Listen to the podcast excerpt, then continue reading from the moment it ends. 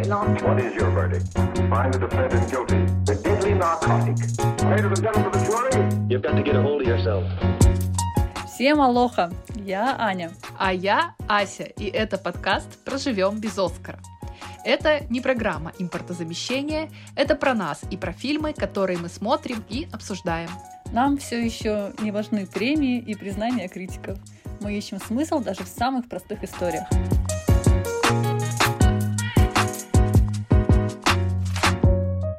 Ну что, закончился 2022 год. Ура! Друзья, мы вас с этим сердечно поздравляем.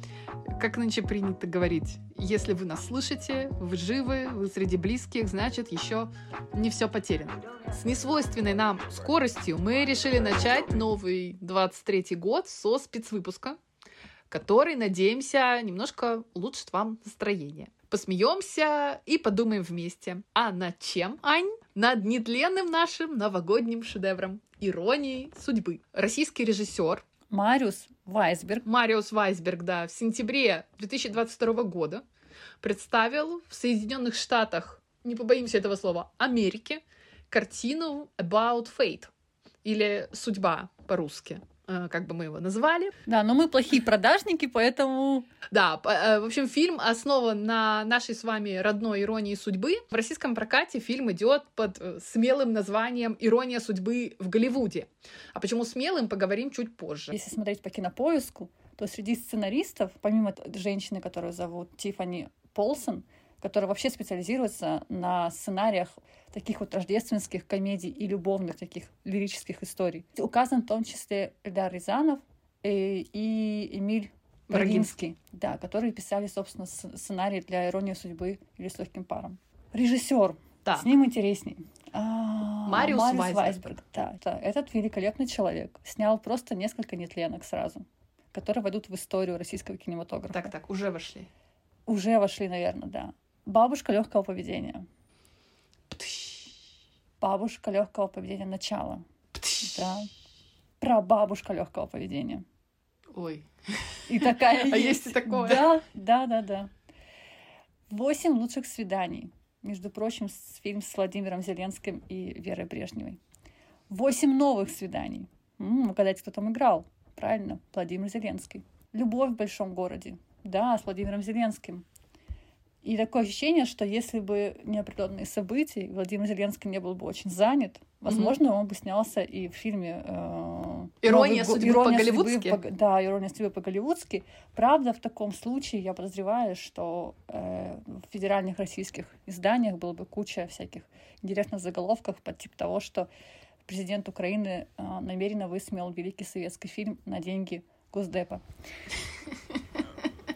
Ну вот, не случилось, не случилось. Хотя у нас в наших федеральных изданиях и так, и так много, э, Шуток про него. много шуток, много интересных, интересных и забавных придумок. В защиту фильмов Мариуса Вайсберга я честно не смотрела бабушку легкого поведения, про бабушку и про прабабушку, Так, вот так. это все. Но я смотрела Любовь в большом городе, и я даже краем глаза смотрела вот это восемь свиданий, или как там? Да, да, называется? да, восемь новых свиданий. Да, да, да. Ну, какие-то свидания я точно Это смотрела. забавно, что у него 8 лучших свиданий, а потом, точнее так, сначала был фильм Так это, 8 наверное, новых сиквел. свиданий, а потом они запаривались и назвали 8 лучших свиданий. Ну, хорошо. Ну, зашло же Хорошо. людям. Мгм. А ты уже и так призналась, что плохой продажник, так что... Да, Нормас. действительно, есть такое. В общем, я хочу сказать, что Мариус Вайсберг — это, конечно, не Сарик Андреасян, Да, мы всегда про него забываем. Там вот это, это прям планочка, по которой можно измерять. Да. конечно, да. И фильм «Любовь в большом городе», в общем-то, не такой и плохой. Ну, ромком как ромком, Ну в хорошо. принципе. А еще у того же э, у того же Мариуса Вайсберга а, есть нетленочки. Это Гитлер Капут и Ржевский против Наполеона. Как тебе? Ну, это, это про скрепы, это нормально. Это, Мгм. да, Ну, там а еще и, и история, и немножечко истории еще, а как у нас любят скрепы Зашло. И, и история. на да, основе чтобы- истории, да. Но тут как бы мы не будем сейчас это обсуждать, это оставили Бэткомедиану, у него, по-моему, есть обзор на Гитлер Капут. Мне кажется, есть. Да, лучше там посмотрите. Да, там посмотрите Все, там. почти все там сказано. Короче фильмы. говоря, «Ирония судьбы в Голливуде» или вот этот «About Fate» не такой. Пусть вас не пугает, в общем, фильмография этого режиссера. Фильм на самом деле не так, чтобы очень плохой. Давай я вкратце расскажу, о чем он. Давай, чтобы подготовить нашего Да, юного значит, зрителя. э, в некой американской местности, вероятнее всего, совсем не в Голливуде, живут э, молодые люди. Марго и Гриффин. Живут они, видимо, в соседних городках, нам это особо не объясняется, но, видимо, это так, которые называются Нордвуд и Вествуд. Не затейливо. Да, ну, в общем, вы поняли, да, намек. Не, не в Ленинграде и Москве, вот тут название сложно перепутать, но а вот тут как бы Нордвуд, Вествуд, что-то там.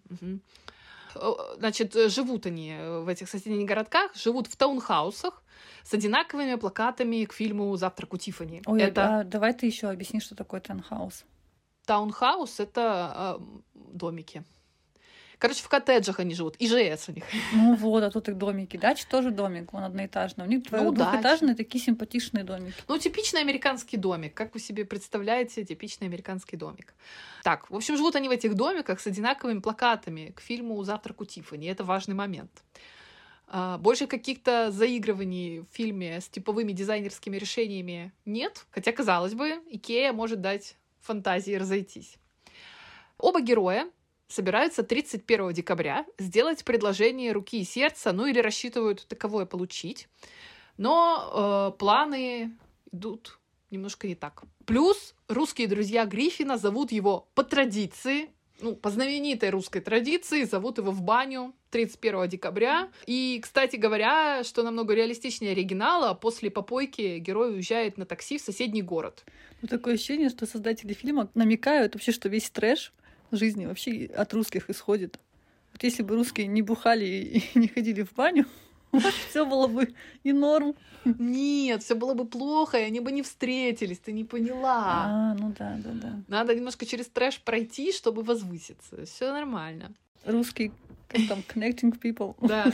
В общем, в соседнем городе он оказывается в кровати героини Марго. Ну и дальше я бы сказала, что все сходство с иронией судьбы заканчивается. И сам Вайсберг, кстати говоря, в интервью сказал, что своим референсом считал не только иронию судьбы, но и франшизу «Мальчишник в Вегасе», видимо, как более понятную американцам историю про попойки и ее последствия. А вот ты уже сказала, что сценаристом «Иронии судьбы» в Голливуде выступает Тиффани Полсон, которая ответственна за комедию для Netflix, а это отдельный жанр комедии для Netflix, особенно рождественские. Мы даже хотели вас, ребят, помучить а, обзорами на нетфликсовские комедии, но потом пожалели себя, что мы не сможем посмотреть столько, Ну, они, по столько сути, трэша. они, по сути, вообще почти одни и те же. Вот там, конечно, какие-то сюжетные повороты изменяются, но в целом это одно и то же с не- неизвестными, никому непонятными актерами. Да, ну, чтобы вы понимали, качество нетфликсовских рождественских комедий примерно такое же, как у фильмов, которые показывают на России 2 после вестей. Ну, Ну, примерно. поприятнее все-таки. Ну, просто там, там, там получше люди живут, им не обязательно в тюрьму садиться и выходить по обвинению какому-нибудь непонятному. Но в целом, как бы, качество примерно такое же, я считаю. Там не так Но они часто. примерно на одном уровне находятся. Не, ну не так часто там ценности. хочется орать а- актерам в лицо не верю. Не так часто. Да не Да. скажи, ну не скажи, не знаю, ну не знаю. ладно. Я, я бы их примерно на один уровень поставила. В общем, это Тиффани Полсон пишет милые проходные ромкомы, которые можно смотреть на фоне э, приготовления салатов. Никакого трагикомизма или ризма, который есть, У Рязанова в фильме. да, его здесь, конечно же, нет. Но Что есть? да, я думаю, что отчасти, отчасти этот эффект происходит от того, что главные герои новой иронии судьбы чуть более психологически здоровые люди. И я предлагаю тебе, Ань, сегодня сравнить Женю Лукашина с его американским аналогом Гриффином, а Надю сравнить с Марго.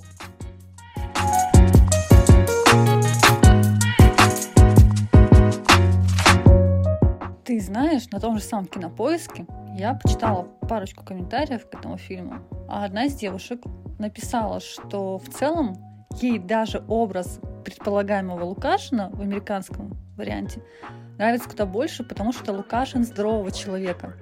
Потому что у него все в порядке с логикой, у него адекватное поведение, и большую часть, часть времени фильма он трезвый. Он принимает как бы трезвые решения, соответственно. Вот ты с таким определением согласна? С одной стороны, э, Женя Лукашин у Эльдара Рязанова и Эмиля Брагинского гораздо более объемный персонаж и неоднозначный. Поэтому, конечно, из-за того, что он более объемный, к нему можно и больше претензий покидать. То есть он больше похож на настоящего человека со всеми своими слабостями, со всеми своими минусами. А персонаж вот этот Гриффин, он, конечно, более картонный. Поэтому он более идеальный, кажется. Но да, вот есть такое ощущение, что он действительно более здоровый. Он и более отзывчивый, mm. чем Женя. Он более ответственный, хотя надо сказать, что он тоже находится под каким-то влиянием своей матери. Но тем не менее, да, Гриффин готов помочь э, незнакомой девушке. Женя Лукашин только что и делает, что подставляет женщин, если так-то вдуматься. Он, помимо того, что инфантильный, абсолютно безответственный человек. Ну, подожди, то есть он Лукашин, он сексист и жена ненавистник? Почему? Нет, я, он всех, просто мужики от него не так зависят, а женщин он реально постоянно подставляет. Ну, смотрите, ну, ну Галю понятно, да? Галя ждет его там встречать Новый год, он даже не сразу соображает, что ей надо позвонить. А Надю, ну, простите ради бога, ну вот вы представьте, вы попали, ну, окей, вы попали пьяными в квартиру по ошибке. Но вы же потом уже одупляете, что вот женщина, у нее есть жених. Он как бы не в восторге, что вы тут в трусах бегаете по ее квартире. Вместо того, чтобы скоренько ретироваться оттуда и больше не появляться там, вы вначале залезаете в кровать под одеяло к ней. А он это делает уже, когда Иполит пришел. Потом вы, значит, все время этого Иполита э, лезете на рожон к ну, нему. Ведет себя немножко как, как мудак, чуть-чуть. Есть такое. Можно вообще Лукашина назвать мудаком, или сейчас начнется есть целая какая-нибудь, не знаю, группа фанатов, которые... Лукашина? Нас... Да, у нас в России запрещено как бы, Лукашина назвать, можно говорить, только супергерой только супергерой. Ты знаешь, Лучший мужчина меня, из мужчин. У меня вообще появилась такая идея, что этот фильм в силу нехватки мужчин в России вообще в целом, он как бы немножко занижает план, он романтизирует вот такое мудачье поведение мужчины. Этот фильм построен э, с точки зрения Лукашина. Лукашин, естественно, себя сам в обиду не даст. Поэтому вроде бы как такая позиция, что вот, он вот и напился, и вот женщина-то ему другая вроде как понравилась, вроде как пожалеть его нужно.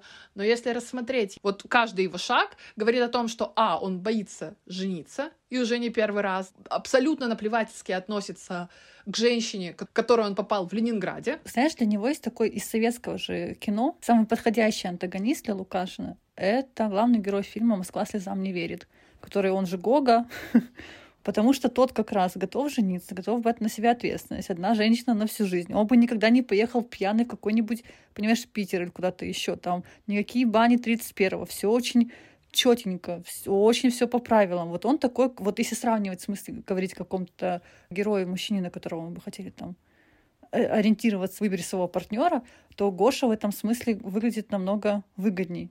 А Лукашин, он такой он как будто слабачок.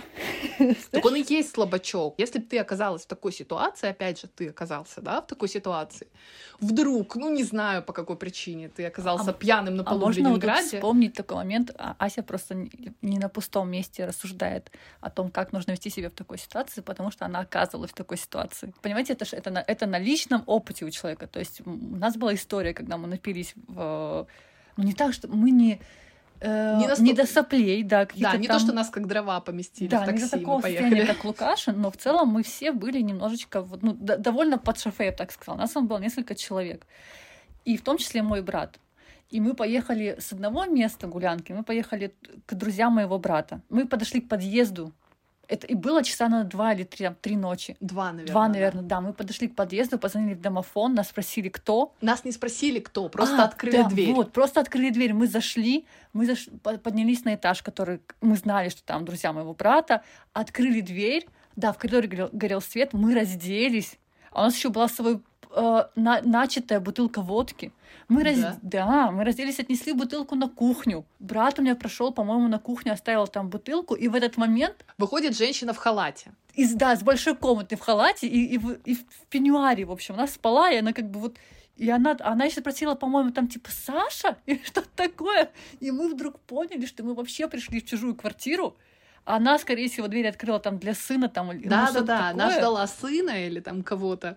Э, И поэтому не спросила, кто. А мы уже сняли верхнюю одежду, вот такие с бутылкой водки. Вот мы молодцы вообще, мы приготовились все дальше праздновать. Это тоже где-то было, может, там зима или там, не знаю, да, что-то да, да, такое. зима была. Но в этот момент мы, конечно, мы не то чтобы, знаете, там сняли ботинки, зашли к ней туда в эту большую комнату, легли в ее постель. Да, да. Еще возвращались. Да. Просите деньги на такси обратно. Ну, в общем, Просто спокойно себе пошли дальше искать ретировались, да, быстренько. Ну, нужное. так вот.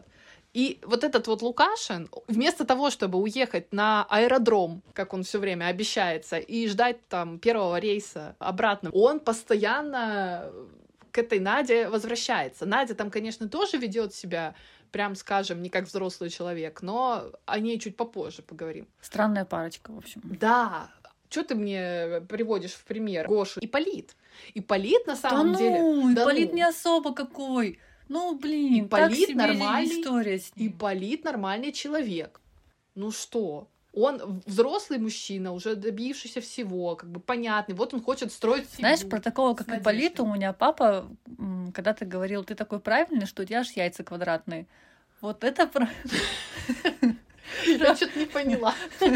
Ну, все слишком правильно, все по каким-то очень устоявшимся стандартам. Вот, вот оно вот так вот, вот так вот так здесь огорожено, и дальше не заходи. Это должно быть так. Вот тут мы должны так расписаться. Вот такие часы, вот туда вот такие духи. Вот ты, Наденька, это не готовь, а тут и делай, Наденька, вот так. А тут и видно даже в каких-то моментах, что Наденька-то уже как бы подустала. Там уже ремешочек на шее так за- затянут, что Наденьке будет вздохнуть просто. Ну, здравствуйте. То есть вот мы теперь человека, который надежный, понятный, мы его в этом и обвиняем? Да он вот нет кому-то, наверное, ок вообще жить с таким Душнило. человеком. Ну, да, он душнило. Нет, его, безусловно, все равно жалко. Я не к тому, что так и должно быть и по деловому. Нет. Мне не кажется, что и- и Надя прекрасная пара.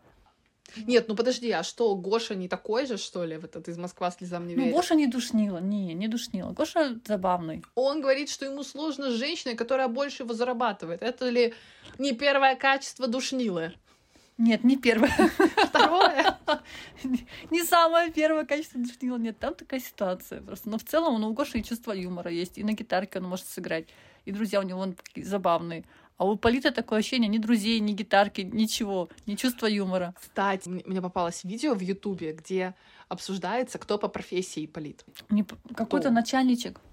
Вот, Средней руки, кстати да? говоря, вроде бы как намекает в фильме на то, что он какой-то, может быть, партийный функционер или Да, да, начальник, потому похож что и э, французские духи, и машина у него, ну, вроде бы как. Но, но был обнаружен расширенный вариант то ли сценария, то ли самой пьесы, это же по пьесе сделано. И когда э, Женя уходит, и он говорит, я бы такого никогда у себя не потерпел, ни дома, ни в лаборатории. Он, в общем, какой-то, в какой-то лаборатории работает. Может быть, он начальник лаборатории какой-то. Что-то типа Ну, того. В общем, он из научной среды, так сказать. Ну хорошо, надо нам вернуться с тобой к э, американской версии, на, видимо. Да. видимо ви- вот, вот, кстати, это к тому, о чем ты говорила. Поскольку более выпуклые герои у иронии судьбы Рязановской, про них говорить можно больше и интересней, чем довольно ограниченные герои американской версии про которых, ну, мало что можно... Они такие тоже, вот, они, они такие правильные оба, при том, что вот мне кажется, что если проверить их зубы, то они, знаете, будут все белые и, и ровные. Вот такие ребята, настолько как бы все у них четенько. У них у каждого работа, они в этом ни в чем не нуждаются. Каждый для себя там сам зарабатывает. У них нет проблем с отношениями, как у Лукашина. Для него вот его девушка Галя. да, для, для Лукашина Галя это такая женщина, видимо, которая появилась после долгого-долгого перерыва и, возможно, каких-то проблем в отношениях предыдущих. Тут нет таких историй у людей. Они не торопятся замуж. То есть нет, они там девушка это Марго. Марго она хотела бы, но потому что у нее сестра выходит замуж, и как бы вроде как и возраст. Но в целом мне довольно легко вообще. Это такая, такие нормальные американские ребята, или даже не то, что американские. Это ребята, которым там вот по 30, примерно так, как сейчас вот многие нашего возраста так к этому всему относятся. Ну, и, может быть, ну, да, можно уже там и замуж вроде как к 30, но потом уже чуть попозже и, и о детях подумать. То есть очень спокойные ребята, с очень спокойной, ровной жизнью. Никаких проблем нету. Ты правильно отметила, что герои иронии судьбы в Голливуде, они моложе, чем герои Рязановской иронии судьбы.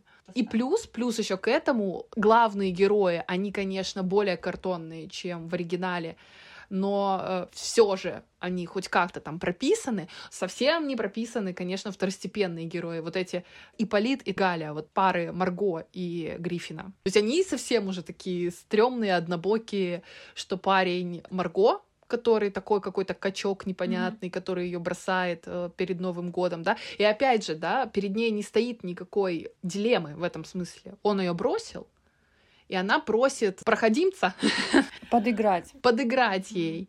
Она никаких обязательств перед этим со своим бывшим парнем уже теперь, ну, не имеет. А дама сердца Гриффина, она инстаграмщица, я так понимаю. Блогерша какая-то. Блогерша, да. И, ну, тоже она там довольно плоская, надо сказать. Настолько они невыразительные, я бы сказала, не на, настолько они даже не настоящие, вот эти вот второстепенные герои. Об этом говорит даже сочетание того, что парень Марго, с одной стороны, вроде как бы туповатый качок, с другой стороны, он сильно помешанный на психологии, на какой-то эзотерике. Mm-hmm. То есть такое сочетание довольно странное само по себе. И его поведение не, со, не соответствует со тому, чем он занимается, чем он увлекается. Какие-то сюжетные вот эти повороты, то, как они себя ведут, вообще никак ничем не оправданы. Знаешь, когда бывает что бы ни делал герой в фильме, но ты понимаешь, что даже если это какие-то плохие вещи или странные, у тебя не вызывает это сомнений, потому что ты понимаешь, что это в целом как бы ему соответствует. Это в целом э, нормально для конкретного вот этого персонажа. А тут они как бы ведут себя просто такое ощущение, что это не то, что это им характерно, а просто так надо для истории. Ну вот я не очень, да, поняла, зачем ее парень, этот бывший, вернулся на свадьбу. Какова была его мотивация? Просто приревновал ее или чего? Ну, или просто нужно там... было время экранного дать этому Они актеру? все как будто не дотягивают. Вот мама этого Гриффина, скажем, у нее хорошо, интересная какая-то отличающаяся подача там, да, от, от всех остальных героев. Вот у нее есть определенное поведение. Она там следит за каждым его шагом. Она заставляет его отрепетировать предложение, которое он сделает в свадебном магазине. То есть очень странные такие моменты. Но самый прикол, что на этом все и заканчивается. Ну, то есть история вот эта вот в отношениях с мамой больше никак нигде не прослеживается. В, оригинале гораздо более тонко сделано. Хотя там мама непосредственно э, Лукашину ничего такого не говорит, да, и не просит его отрепетировать предложение для Гали mm-hmm. или для кого-либо еще, но по каким-то деталям, по поведению, по интонации мы понимаем, что он очень сильно зависит, конечно, от мамы, от ее мнения, и даже то, что он там говорит, а как же мама, спрашивает все время у Гали, и что же мы без нее будем Новый год отмечать. У меня такое было ощущение во время просмотра вот американской версии, что как будто режиссер попытался в первые минут 10, там, 15 сделать пару реверансов в сторону э, советской истории. На этом все и закончилось. Вот после того, как Гриффин садится в такси и просыпается в чужой квартире, все, больше нету никаких референсов с иронией судьбы Рязановской. Это абсолютно пропадает. Может быть, поэтому он дальше и не ведет этих историй с мамой, там как-то с друзьями, они тоже, да, в середине фильма не появляются, и в конце не появляются его друзья. Потому что и не надо вроде как. Дальше просто обычная американская романтическая комедия про Новый год.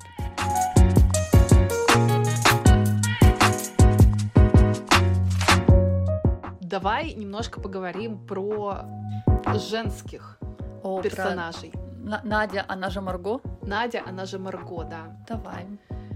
Ну вот мне, кстати, кажется, что в них больше общего, потому Почему? что обе они, они готовы к замужеству.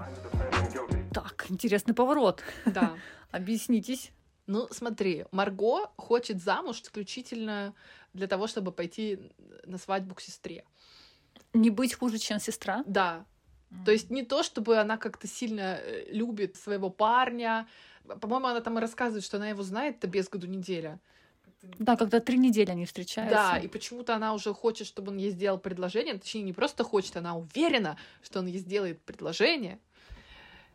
И больше всего ее беспокоит не то, сделает он ей предложение или не сделает, а пойдет ли он с ней на свадьбу сестры или не пойдет, потому что ее сестре почему-то невозможно важно, э, чтобы она была с парой на ее свадьбе. Запутанная история, непонятная. И тоже но... ничего нам не объясняет, почему именно так. Окей. Просто да. примите наверх. А Надя, ну, я считаю, что она тоже не очень хочет замуж, потому что если бы она хотела замуж, она, во-первых, вышла бы замуж за Ипполита. Он явно был готов жениться Так на они ней. же, ну, они же, они и не худший собирались. вариант. Не, ну они и собирались, там Лукашин появился. Лукашин вписался так филигранно в эту историю и отбил Надю. Ну, я считаю, что Надя просто увидела выход из этой ситуации с помощью Лукашина. Это потому да. что в ее крепкую любовь к Лукашину я как бы не очень верю. У меня такое ощущение было, что она как будто ждала, чтобы хоть что-нибудь уже случилось, и она могла бы бросить Ипполита. И когда она увидела вот этого бесшабашного Лукашина, у которого сегодня так, завтра по-другому, и абсолютно он какой-то киношный в этом смысле случай, и э, нету ничего заранее подготовленного, и вот судьба ей подкинула. Возможно, это не... Ну, вряд ли мы тут говорим про э, любовь до гроба, я не знаю, как у Ромео и Джульетты, или что-нибудь такое, сильные, глубокие чувства. Но то, что ей Лукашин понравился больше как вариант, чем Ипполит, однозначно он Так а мне кажется, больше. неважно, какой был Лукашин. Ей, Ну как? ну, Но так. зав- если бы там был такой же Ипполит, но пьяный, она бы не, не пошла за Ипполит ним. бы никогда в такой ситуации не Ну, он же- оказался. Он же напился потом. Вот он даже ради Нади был готов пожертвовать и удивить ее. Знаешь, вот это как-то «удиви меня». Он даже напился и намочил шапку. Ей просто, по моим ощущениям, ей просто, ей просто было некомфортно с таким человеком, как Ипполит. Ипполит не ее вариант. Вот такой правильный человек не ее вариант. А она не вариант для него. Часто бывает, что вот такие очень правильные люди как раз тянутся слегка бесшабашны, потому что вот эти вот противоположности, они как бы подтягиваются. Но я напомню, что Надя до этого 10 лет встречалась с женатым мужчиной. Она это рассказывает. Кстати, да, это очень многое о надежде говорит. Секу- Я всегда забываю этот момент, ты права. Это важно. Важно, что она та еще гуляка. Как это? Практически Лукашин. Да, у меня одна знакомая э, называла э, таких девочек не хозяюшка. Вот Надя, ощущение, да, вот этот момент, она такая, ну, блин, она все таки как, знаете, ну, не распутная, ну, слегонца как будто бы. А для советского, вот я вот вообще думаю, для советского кино такой персонаж, да, становится главным героем. Неоднозначно. Очень неоднозначная дама. Нескрепная. Да, 10 лет за каким-то, ну, женатым мужиком бегала, пыталась его по большому счету, ну, получается, увести из семьи. Ну, надеялась. Потом, да, подвернулся Ипполит. И она такая, ну, господи, ладно. Люблю, там, скорее всего, люблю, продолжаю любить того женатого, но буду вот с ним, потому что тут хотя бы замуж уже все надоели, и мать как бы, и надо бы уже выходить. А потом она, по большому счету, уводит Лукашина от Гали. От Гали, да. Блин, вертихвостка. Хотя я смотрела тут э, разбор психологический, значит, героев «Иронии судьбы». Есть, знаете, такой формат на Ютубе, когда интервью разбирают психологически, там вот есть э, раз- разбор «Иронии судьбы». Да, и что говорят специалисты? И там говорят, что как раз Галя и Лукашин, они идеальная пара. Лукашину нужна мамочка, а Галя вполне готова быть мамочкой. Она ему там приказывает, она там им распоряжается, говорит, так мы к этим, как его, Почему я хочу сказать Варданянам? ну да, вот к этим армянам не пойдем, и маму отправим куда-нибудь, будем вместе ночевать. Там, знаешь, что даже говорят? Там говорят, что Лукашин избегает секса с ней. Но она ему говорит, мы останемся вдвоем, типа. А он такой, да ну, вдвоем, зачем? И даже сбегает от нее в Ленинград, чтобы не спать с ней. Ух ты, глубоко копнули. Ага. Ну, типа, что она ему намекает, что вот мы вдвоем останемся. Без жить. мамы. Без мамы, да. А, А он такой, да ну нафиг. Лучше в баню и в Ленинград. Лучше в бане. Не в бане, а лучше в бане. Лучше ты, Галя, в баню приходи. А чё там дома Там у нее было бы больше шансов. Дома как-то шутка по-советски. Давай лучше в баню. Ну вот. А, Возвращаясь к Марго, ну, так она, и она тоже как-то вот такое ощущение, что замужество рассматривает как, э, как- как- какое-то не решение судьбоносное для себя, а это какой-то инструментальный У момент. нее как соревновательный момент с, э, С с сестрой. сестрой, да. И как будто бы найти уважение у мамы в семье. И вообще, что да, я не самая плохая. Как будто бы вот на этом замужестве у нее все завязано. И, э, статусность и уважение вот среди, среди родственников. Да, не очень по-феминистски, прям скажем. Ну да. И то, что она заставляет этого парня... Ну, все равно, вот если мы сравниваем ее с Надей, она, по крайней мере, не шлендра. Это да. Боже, я вообще никогда не... Вот я столько раз смотрела «Иронию судьбы», если бы мне когда-нибудь, вот я не знаю, ну пусть даже, да, скажем, лет пять назад, шесть, не знаю, сказали бы, что я назову Надю шлендрой. Это, конечно, спасибо, Ася, что ты об этом упомянула. Это что-то новенькое. Детальки, правда. детальки. Да, это важно, это правда. Это очень важное замечание, что она именно такая.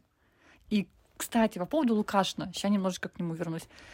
Меня всегда раздражало вот этот момент, когда он из такого наивного даже, местами, может быть, даже невинного какого-то вот героя, но выпил и выпил человек, там, не знаю, ошибся, вдруг превращается, ну, просто в наглую скотину, которая начинает есть чужие салаты, которая врет подругам Нади, хватается за гитару, выгоняет этого бедного Иполита, причем так настойчиво, он говорит, нет, то ты уходи. Причем он же ее все время подставляет, эту Надю. Он вначале, значит, когда она хочет притвориться, что он Иполит перед подругами, он отказывается и говорит, да я не Иполит. А потом наоборот, когда подруги приходят и уже понимают, что он не Иполит, он говорит, да я Иполит, ты что, Надежда, ты что, меня через подругами позоришь? Вот он, Чё он ты как- все время женщину-то подставляешь? Да, и он как, знаешь, ли- оборотень, лицемер. Вот так у него. Значит, ты ну, ты представляешь, какой вот, какая пара? Короче, они с ним... Шлендра и оборотень лицемер. А с другой стороны, понимаешь, романтизация мужчины с низким, с низкими... Социальным уровнем. Да, и качественными человеческими. А у нее низкая социальная ответственность. Да. Типа, вы там не ждите каких-то принцев. Вот, вот, вот, как бы, плохонький да свой.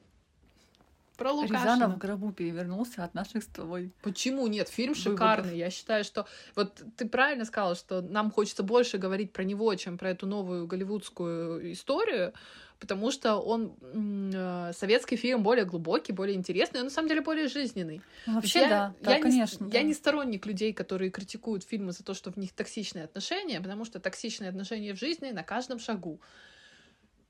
А если мы будем снимать про идеальных людей, ну вот и получается нетфликсовская комедия, где к- картонные ребята решают свои проблемы за полтора часа.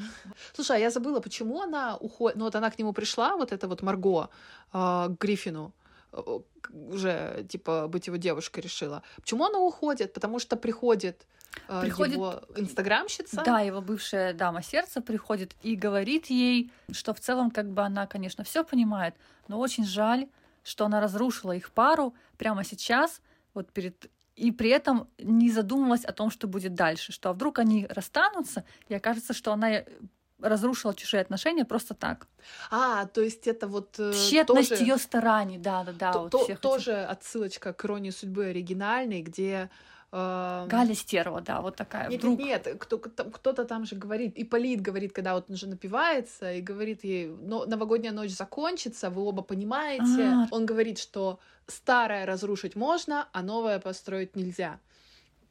Во-во-во, это к этому, я считаю, Маша. Да, наверное, скорее всего. То есть они на какой-то там минуте в конце фильма такие, ё-моё, правда, мы же снимали по сценарию Рязанова хоть чуть-чуть. Ну вот давайте фразу Иполиту вот этой подарим, инстаграмщице. Ну как горько она звучит из уст Иполита, и как... Бессмысленно и тупо вообще, да. А, И сыграно, и звучит. Вот лучше бы она лицом какой-нибудь салат упала, знаешь, и говорила, какая гадость это ваша заливная, не знаю что, свиное ребрышко. Что, ну там должно быть так.